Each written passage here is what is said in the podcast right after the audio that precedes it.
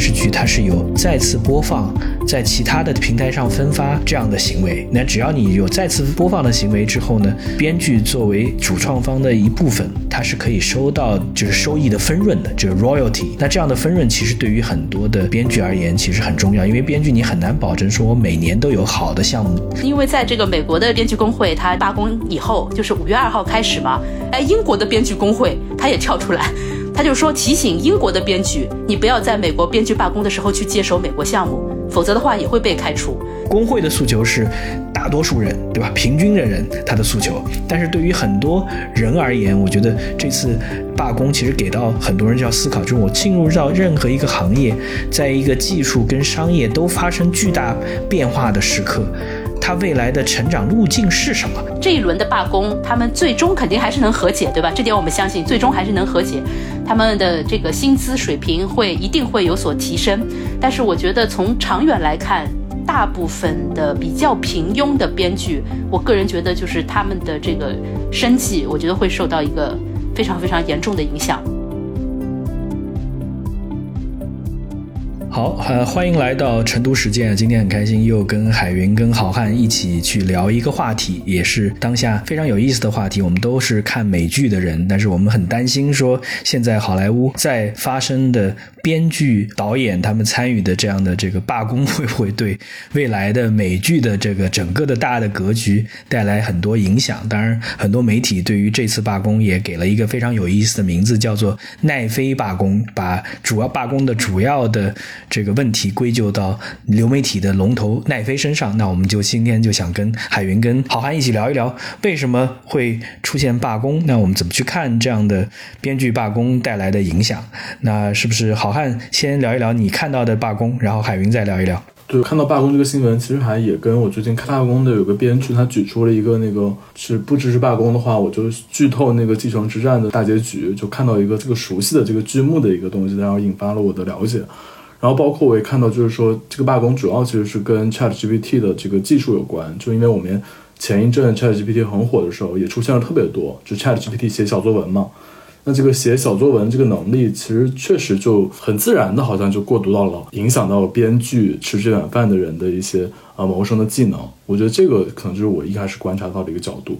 嗯，就你讲的这个很重要，就一个是大家都不希望剧透，另外一个也是说技术给这这帮编剧到底带来什么样的影响。当然，我也看到更多。我们听海云再聊一聊，你看到什么？因为我其实我是专门去了解了一下，就是为什么会罢工。我就想好好的这么怎么就罢工罢起来？因为我们在中国嘛，对于他们的这个意识，也就是一个又一个的美剧而已，对吧？然后我们觉得美剧很繁荣，很好看。呃，不知道为什么那些编剧突然就开始罢工，所以呢，我去了解了一下。那么其实这个这个罢工，它是一个美国编剧工会，它代表就是所有的编剧与那个电影电视制作者联盟，对吧？这个简称叫 AMPTP。嗯，就是它其实已经进行了大概一个多月的谈判，然后谈判谈崩了。对。那么这个谈判其实我看了一下，它还是集中在就目前其实还是集中在钱上。WGA 就是美国编剧工会。他提议呢，就是给编剧们争取到每年四点二九亿美元的报酬。但是呢，这个 AMPTP 说，啊，不行，你要的太高了。然后就每年呢八千六百万美元。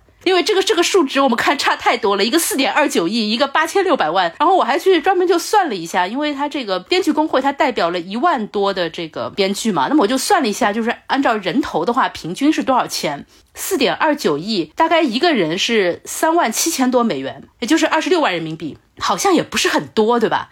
但是他这个八千六百万，如果你平均一下的话，他只有一个人，他只有七千四百七十八，就五万元人民币都不到。啊，我当时我我说实话，我这样做过这样一个数字之后，我还是蛮惊讶的，就是我没有想到，就是美国美剧包括综艺的这个编剧他拿的钱这么少。然后与此同时，因为他们这个编剧工会，他们很多编剧参加这个罢工的时候，他们其实提出来的有一个非常重要的，他们不停的在说的，就是说你看一下那些首席执行官拿多少钱，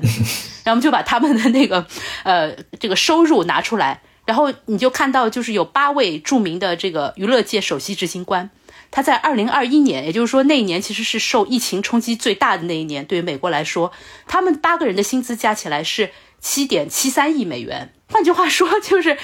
他们拿到的钱要远远的高于一万多编剧合在一起要求的钱。那这个贫富之间这个巨大的差距，其实看得我还是觉得还是蛮震撼的，因为我们其实一直在知道，就是说疫情其实是造成了这个贫富差距的加大。但这次罢工，因为我去了解了一下它的这个缘由之后，我觉得这是一个活生生的例子，就让我看到这个差异已经大到了什么地步。那这是我一开始的一个一个观察。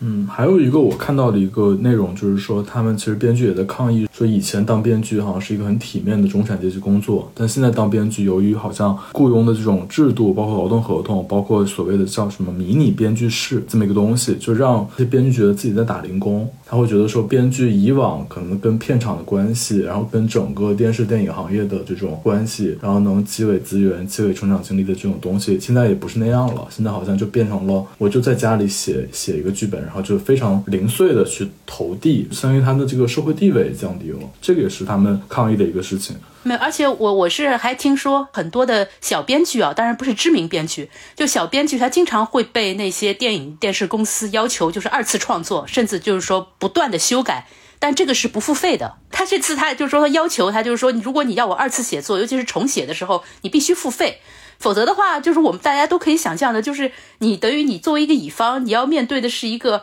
不断的在这个变化他的要求的这样的一个甲方。那么你的修改是没有报酬的，他们也想改变这一点，但是电影电视协会非常的强硬，他们就是拒绝这个提议，就是说，对，所以说如果总结下来的话，就是这是一个典型的劳资纠纷的案件，对，大家都是要就是编剧要多更多的钱，那我们其实我比较困惑的就是。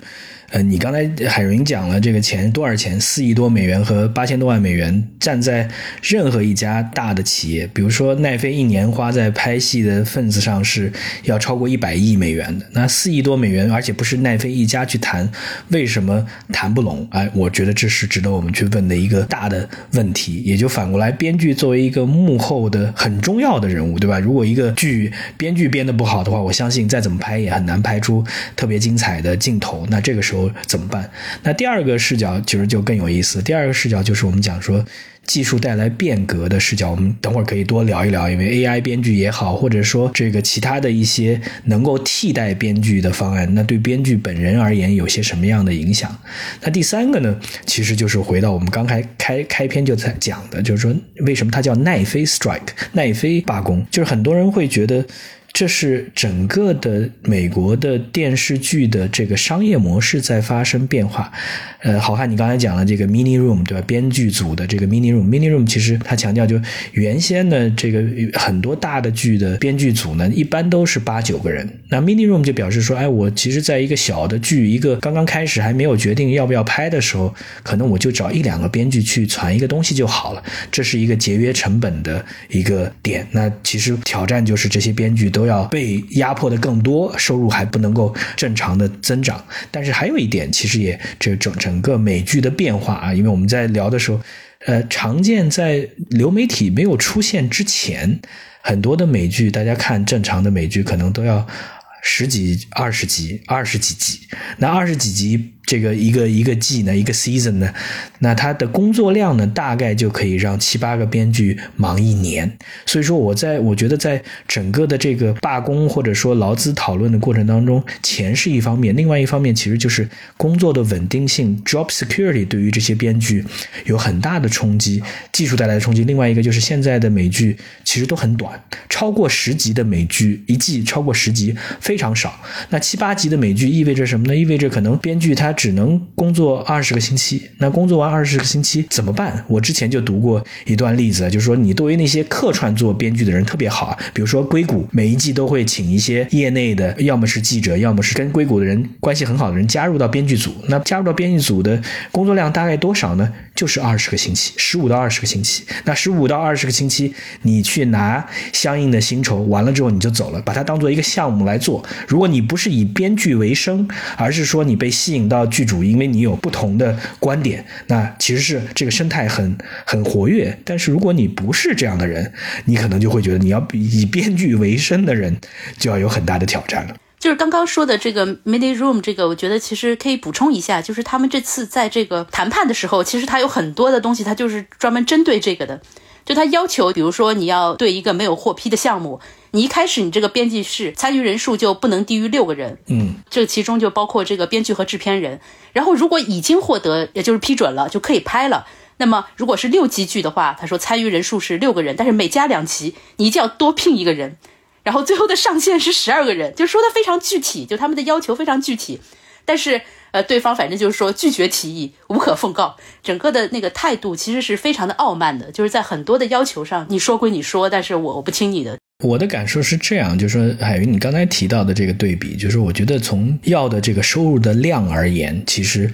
没有那么多。但是站在这些资本方，为什么他们选择要压榨更多的编剧，而不是其他的成本节约？很多人没有讲清楚，值得我们仔细去探讨。那另外一方面，其实我们也需要去理解，就是站在编剧的角度，如果要把什么样的剧集需要多少个人都要上纲上线的话，那其实也是有违某种程度的商业原则的。因为不同的剧集、不同的创意的阶段，其实你希望是有更多的灵活性，而不是为了说要满足编剧工会的。要求来怎么做？就这两点，我觉得我们后面都可以去探讨。就是职场的贫富差距，哎，这是什么？第二个，我们在劳资的沟通的过程当中，到底应该用什么样的态度？但是还有一点，我刚才就正好再补充一下，就是这个商业模式里面，呃，流媒体对于传统的电视剧的最大的一个冲击，就是传统的电视剧它是有再次次播放，在其他的平台上分发，在其他国家去分发这样的行为。那只要你有再次播放的行为之后呢，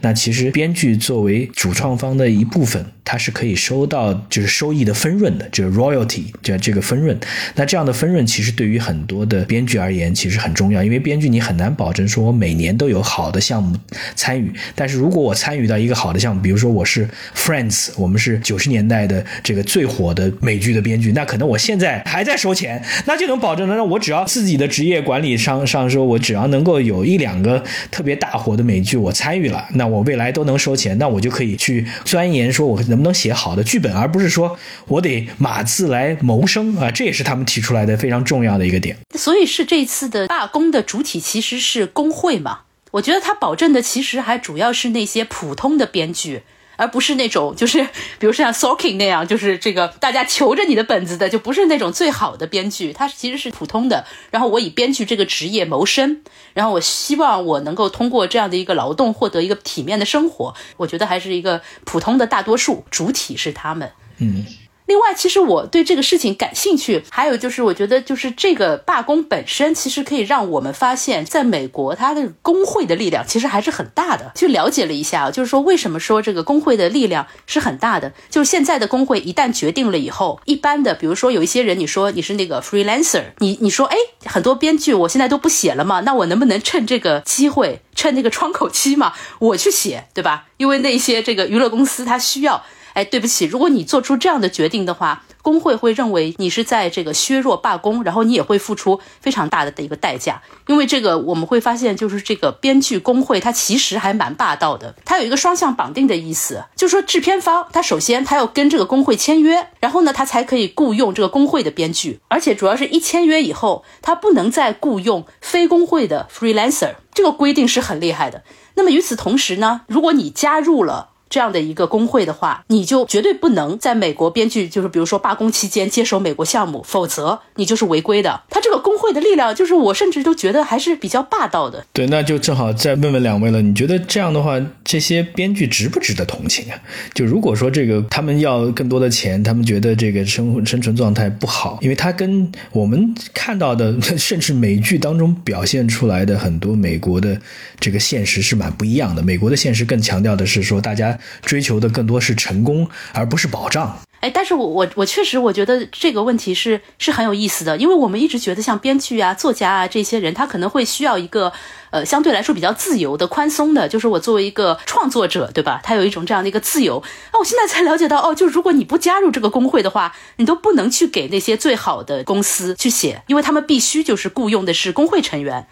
那就等于说你必须要跟这个工会去绑定起来。而且 他这个工会很有意思，因为在这个美国的编剧工会他罢工以后，就是五月二号开始嘛，哎，英国的编剧工会他也跳出来，他就说提醒英国的编剧，你不要在美国编剧罢工的时候去接手美国项目，否则的话也会被开除。啊，我就觉得这个当中其实是有一种多方的角力，还不只是这个编剧和这个资本方。对，我觉得英国应该当然很相近了，因为其实英美在就英国，如果说它还留下什么样的产业的话，可能艺术创作可能还是英国留下蛮多的这个产业。但是我觉得对我们的国内的读者来讲，其实就就比较难去理解了，就是工会它本身已经代表了一种势力，甚至它变成了就是说大家从业的准入的一个很重要的门槛。那我觉得我我能理解。解的是说编剧，尤其是你刚才讲的这个普通的编剧一定的保障啊，这个我觉得是能够理解的。我也能够理解大家对于技术带来的这个变革是特别担心的，因为如果说你现在让 Chat GPT，尤其是 GPT 四去写一些剧情的话，其实脑洞还是可以开的蛮大的。如果说这个工会想要保障的其实是那些不知名的，在你不能讲滥竽充数吧，但是就是说你需要在各种各样不同的剧集里面，反正要产生足够多的文。本来让这些剧演下去嘛，那这些人可能反而是被替代更多的。但是我所不能够理解的两件事，我觉得我也是想跟大家去探讨一下。第一件事就是说，为什么其实好莱坞在过去几年是一个行情特别好的时代啊？啊，为什么在那个时代他们？编剧没有获得更多的这个收益，是不是在那个时代？呃，因为我看到的也是每三年他们会做一次这个呃劳资的谈判嘛，也就是说，也许他们就没有提前去做这样的谈判，所以说这是一点。那另外一点就是说，我们也特别关注，其实。这样的商业模式的改变是不会因为编剧的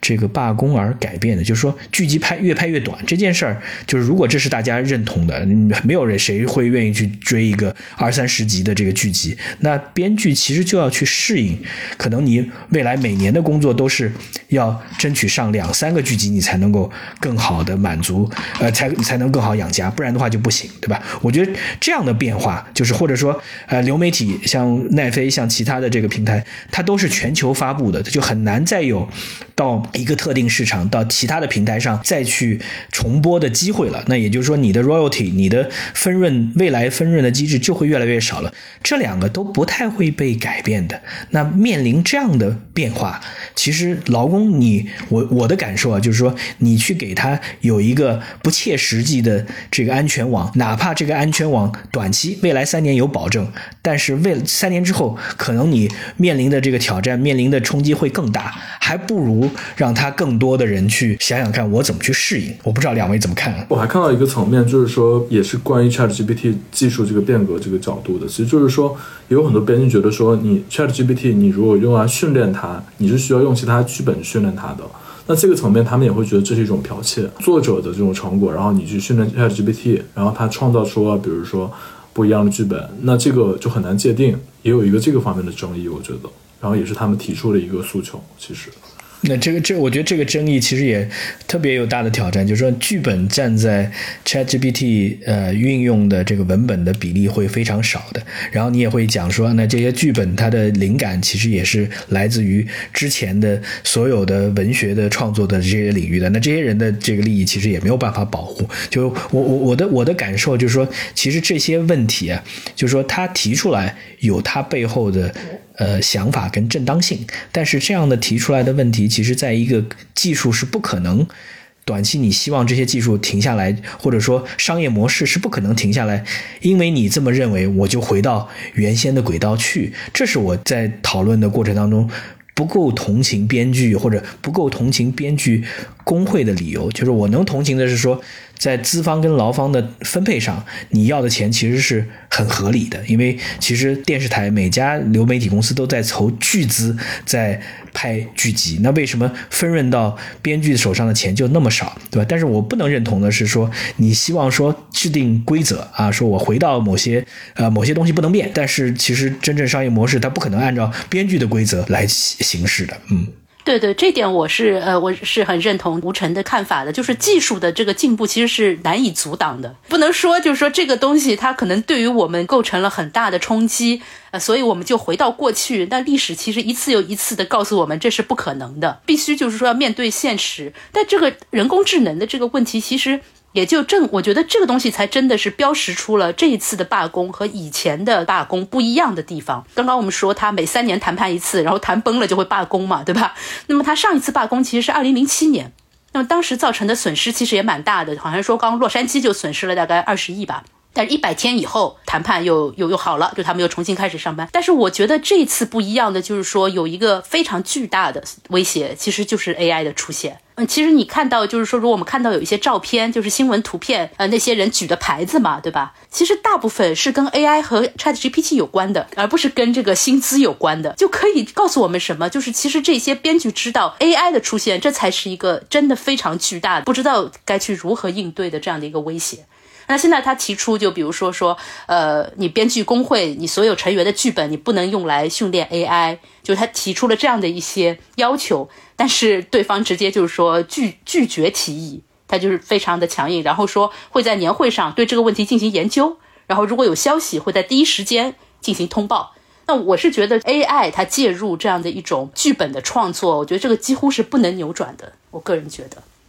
对我，我是不是？我觉得也还有一个视角，就是说这个视角是我现在觉得这个 AI 可能会在编剧工会里面会产生马太效应。这个马太效应是什么？就是说牛的编剧。比如说，他还是要有编剧组来帮他做很多的事情。就是在一个编剧组里面，你能想象可能主导的人是谁，对吧？他会有很多好的点子，但是呢，他可能不屑于，或者说也没有那么多精力把这些这么多好的点子都能够写出来。当然，这个编剧作为一个组织，大家在碰撞过程当中可以把这个点子变得更细化，从一个角度切切入进来，然后每个人会把自己的生活的片段、经历、过去过往的故事加进来，来丰富这个主线。但这个。主线可能是那些比较牛的人能够做的，那人工智能就可能会替代这些 sounding board，替代这些这个小编辑跟他在一起碰撞的这个过程，那这个就会有有问题了。就是说到后面，你说这些过去成功过的、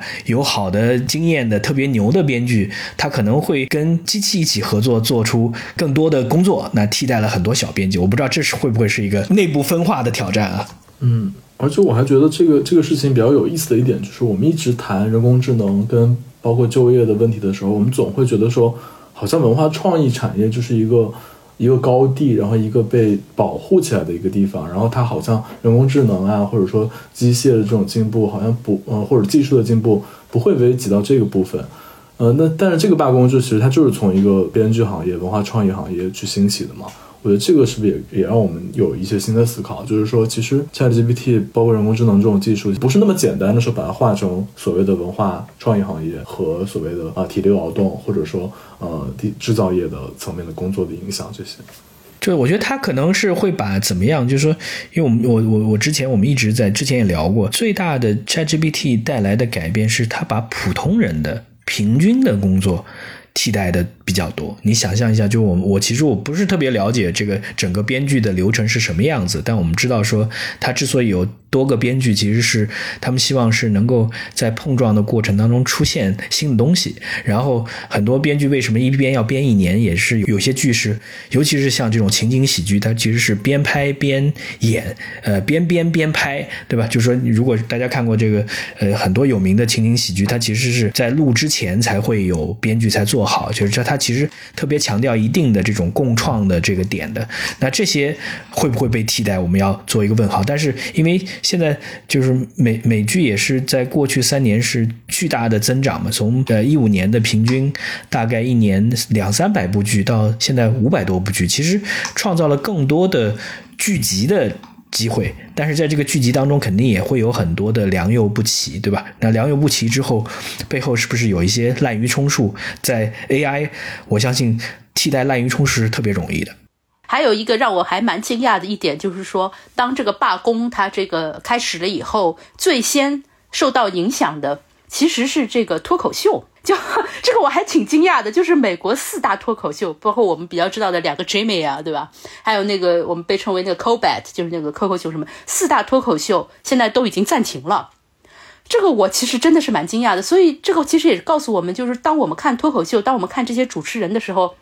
我们原先可能都觉得他们真的是非常有才华，就是妙语如珠哈，然后这个也很有个人魅力，但其实哦，这个事情告诉我们。其实他们的本子是很多编剧写的，或者说大部分的这个剧本，其实确实是背后有人在努力，否则他们一个人没有办法这么高频率的进行这么高质量的输出。所以，我我确实觉得还我我是蛮蛮意外的，就是因为我一直很喜欢这几个主持人。我觉得这个的影响很大，也是因为这些节目的就是高频率嘛，因为它是比如周播或者说日播，那这个。必然会影响你像一档一档电视剧或者一档一个电影，那它周期肯定很长嘛，肯定会比较迅速的影响到这种更新很频率很快的这种，然后需要编剧的这种行业，就比如说电视节目呀、脱口秀这种。所以说，这个就从另外一个侧面去证实了，就是说，这个工会它的内部还是蛮团结的，不是说因为这个脱口秀很火，这我相信这些脱口秀的这个编剧，他们不会担心自己的这个工作会被替代，他不会担心说我没有工作可以做，他们可能会觉得，哎，这个加工资对我来讲是重要的，但是他们的工资在整体水平里边也绝对不会差的。所以说，这些人加入到罢工行业，我行列当中，我觉得是一件好事，体现他们的团结。但是另外一方面，我也推荐一部美剧啊，我不知道两位看没看过，我追了四季了，应该是叫《了不起的 Mrs. Maisels》。这个呃，也是讲一个这个这我们不是讲一个大的 show，它本身也是一个 stand up comedian，讲把它拉回到一个六十年代、七十年代的这样一个单身女性，就有孩子离婚了女性，她不断的在这个外面 stand up，其实做了很多的。这个成就也描述他的整个的发展生涯，在最后这一季已经结束了。最后这一季里面，其实就还原了海海云你讲的这个脱口秀怎么去做的，就是他会描述一个大的无线电视台的一个脱口秀的主播，但他背后呢，其实有一个七八个人的编辑的团队，而 Mrs. Maisels 就是最新加入的这个团队里面唯一的一位女性。她每天早晨过来开会，就是哎，大家花一个。一小时聊一聊，你有些什么新的段子哎放进来，然后大家一起讨论，讨论好了，把这个段子弄好了，再给主播去看一看啊，这个段哪个段子可以，哪个段子不可以。所以说，其实主播更多的是演绎这样的段子，而段子到底从哪儿来，都是要靠编辑来的。所以说，这样的脱口秀其实从六十年代到现在，可能更早，它一直传承下来的。那我们我们也要问这个问题了，就是说这样的话题，就是说一个是搞笑的段子。一个是还有一些很多的，比如说这个 Comedy Central 这个很多节目里面，其实是对时事的某种插科打诨，对吧？那对时事的插科打诨这样的事儿，能不能通过对过去几十年积累下来的这样的段子，能够产生新的应用场景？我觉得这些其实未来如果这个罢工漫长一百天以上，可能就会给了很多应用新机器的产场景了。嗯。我觉得可能性还是很大的，因为 这就是越是套路化的这个文化产品，是越有可能被人工智能复制的。好莱坞我们大家都知道它的一个特点，就是它的这个综艺节目、它的喜剧也好，还有它的一些电影也好，这个是就是一个产品，对吧？就我们特别开玩笑，就说迪士尼的一部，比如说一百分钟的电影，它在十五分钟的时候干什么？三十分钟的时候要要进入，要要一个扭转。然后再比如说到了一个时候又要怎么样？就这个东西已经形成了一套就是规范化的这样一种套路式的这样一个运行，偶尔才能有一点反套路，这还是很少很少的一个大的一个框架，就是说 AI 还是可以替代就是这一部分工作的。所以就是对于人工智能这一块，我是很也不能也不知道是叫悲观还是说不看好吧。我确实认为就是说。这一轮的罢工，他们最终肯定还是能和解，对吧？这点我们相信，最终还是能和解。他们的这个薪资水平会一定会有所提升。但是我觉得从长远来看，大部分的比较平庸的编剧，我个人觉得就是他们的这个生计，我觉得会受到一个。非常非常严重的影响，当然也不只是编剧，我们相信这个，比如说像翻译呀，还有比如说什么做 PPT 的这些人啊什么的，可能也包括我们自己吧，就是可能都会受到人工智能的冲击。对，我觉得其实这个就很有意思，就是说为什么？就我觉得他会现在应该去讨论几几件事情啊，就是说我们要动态的去看一个任何一个专业领域的变化。就编剧是一个不会，编剧本身是不会被替代的。但哪些人从事编剧，什么样的人合适从事编剧？你对编剧这个成长空间有些什么样的期许？这件事儿是要仔细去讨论的。在这次这个罢工的过程当中，还会有人。去提就是什么呢？就是说他们会觉得说，尤其是不是那么出名的编剧，尤其是刚刚入行的编剧，就可能会会发现自己的这个职业发展的天花板变得越来越矮。就以前的这种编剧，就是在没有技术也没有这么多条条框框的时候呢，这个编剧其实他是有很大的成长空间的。那我可能是先是作为一个新鲜人加入到这个剧组来参加一些，然后呢，可能后面这个编剧不只是编编的好了之后，你可以参加一些后期的制作。这样的话，他的编剧就不是一个说是一个 dead end job，而是更多的是说，哎，我通过参与，因为编剧其实是一个剧集非常重要的部分，我能对整个。电视剧甚至未来电影的拍摄，我都了解。那也许在这个过程当中，我又有一些新的火花，我可能还能转行做更重要的角色，或者是去做导演，或者去做制片人，或者是甚至我有我我有表演的天赋，我可能也是愿意走到台前来去做很多事情。其实这个是蛮重要，但这个呢，它不是工会。的诉求，工会的诉求是大多数人，对吧？平均的人他的诉求，但是对于很多人而言，我觉得这次罢工其实给到很多人要思考，就是我进入到任何一个行业，在一个技术跟商业都发生巨大变化的时刻，他未来的成长路径是什么？这其实是值得思考的。嗯嗯，对，这个我倒是也没有想到，没有想到过这个，就是他其实，在某种程度上。呃，因为现在这样的一种呃商业模式，他们的工作其实就是被局限了，就是他整个他作为自己一个人，他的劳动者，他的这个它其实是非常受限的，就我只能做我自己被框定的这样的一个事情，它不能就是在一个产业当中进行一个成长。对，所以说这个时候就是他们提的这些要求，比如说工会提的要求，说啊，我一个团队一个策划团队必须要多少人，你多少集的聚集就必须要多少人，这些其实某种意义上也是自我设限嘛。因为其实未来像这样的剧集，就是好汉刚才也讲的，其实你希望的是有创意的人能够在碰撞过程当中带来很多新的东西，这也是我们对美剧的期待。我们作为美剧迷而言，都是觉得，哎，你不是你不会不会看所有的美剧，但是任何眼前一亮的美剧，你都希望去呃有。但是你看工会的要求和资方的整个的这个谈判的过程当中，你会发现两者都在变异，对吧？两者都在这个发生问题。就工会的。要求就是说，哎，我要有保障，对吧？我要希望这个大家天天有活干。那资方的这个感觉就是，呃，编剧是个成本中心，对吧？我尽可能把成本压的低一点。现在，呃，一年以前可能谈判的话就很好，因为一年以前大家都关在家里面，还天天刷美剧，很多这个每家的这个商业商业模式都是说我只要订户增长就行了。那现在不行了，要要削成本了，那这几万几亿美元也是成本啊。所以说，两者都没有把这个编剧作为创意译者的。这虽然我们讲 ChatGPT 啊，这是另外一个环节，但是你看劳资谈判里面都。没有把编剧作为创意者，都是觉得哎，一个是哎，我们是很重要的公蚁，对吧？我们在这个整个蚁群里面，我们非常重要的公蚁，你得给善待我们。另外一个觉得是说，哎，这个善待也有一个这个上限，我们现在大家都要勒紧裤带，那你也得勒紧裤带，都从来没有从那个角度去讲。对对对。包括就是说，好像什么要获得什么养老保险啊什么的，这都是一个很常规的一个工会去谈判的这样的一些 package，应该是。哎，我我在这儿可以跟大家分享一下，就是我有一个朋友的经历，他在美国嘛，那他是一个编剧，但他不是这个美剧的，就不是这个编剧工会的成员，他是话剧的编剧。但是呢，这个他前不久呢，他也这个凑热闹嘛，就是他们那个编剧在那个纽约进行这个罢工的时候，他也很开心的就跑过去参与。然后他发现，就是那些编剧其实也没有什么非常热烈的、饱满的那种情绪，就跟六大街似的，就举着牌子，然后就就转了一圈，就非常的温和。那么，然后呢，他们当中他有一句。呃，口号叫做这个 “No wages, no pages”，就是很明显，对吧？就是说你不给我钱，就没有没有剧本。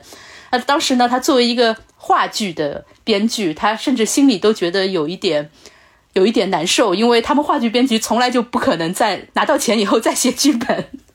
就他们肯定是说我自己我剧本先写好，对不对？然后我我投看看有没有一个剧团愿意拍我们的节目，然后这个剧最终它能不能上演，或者说它在什么剧院上演，能不能回本，其实是都是未知数。所以你这个当中其实还是可以看到很多差别。就同样是编剧，其实他们已经是相对来说比较好的了。你讲这个让我突然想起来，是不是就是应该在我我们的记忆当中，编剧就是应该是落魄的，只有你在落魄的那个 那个状态，你才可能说奋笔疾书去写一些东西。你要真的是被豢养的编剧，那个环境特别好的，也就没有那种感觉了。因为呃，有的时候把你逼到一个这个极致，可能就会有挑战。哎，我讲到这个，我突然想到，之前我采访过一个话剧导演，就是北京那个话剧导演，他是他谈到了一个，就是说，为什么现在编剧就开始有编剧和导演，其实是后面才分出来的嘛？就一开始传统的戏剧里面，包括呃，不管是莎士比亚这种剧里面，就是他编剧跟导演可能是都是一呃，就是他很难很难去分分辨清楚，然后以及他编剧也会留下大名。但现在我们看到这些编剧，可能哪怕是。很有名的剧集，我们可能都不知道编剧是谁，我们兴许还知道导演是谁，然后更多的可能知道主演是谁。这个其实我觉得好像也是一个分化的一个过程，就是慢慢的由于就是那由于电影电视出现，就是现场现场没有了，所以才出现了就是分化成了编剧跟导演，然后导演其实更能在就是拍摄的，就是拍摄的这个过程中占据主导的地位，所以编剧其实我觉得也是一个，就像刚才吴成老师提到一嘴嘛，就是好像。落魄，但我觉得这也是慢慢在开始落魄下去的，因为他那个话语权，就是由于这个呃影视的出现，他开始对于这个把控的主主控力，那渐渐的削弱了。对，我觉得，我觉得他其实会有几个不同的视角，就是说我们前面讲脱口秀的这样的视角，可能是编剧特别重要，因为你要不断的产出大量的内容，话剧。它的为什么本子很重要？因为话剧它很个人化，就是创作者非常重要。导演跟创作者结合，其实是我觉得是很重要。就是真正好的电影也好，真正好的话剧也好，可能都是要导演跟编剧结合。所以说，从这个视角来讲，创意者他应该不是简单的把自己定位在我就是导演，我就是编剧，我就是怎么样。而创意真正好的创意者，应该是融会贯通的。那。问题就在于，就是说，技术的变革会不会给好的创意者有更多施展自己才能、变成多面手的机会，而挤压了更多从来没有经验的人进入这个行业的机会？这可能是，也也是一个值得仔细思考的问题。就是创，就就编剧作为一个创意行业，它是不是也是我们全部很多行业的面临技术挑战的一个缩影？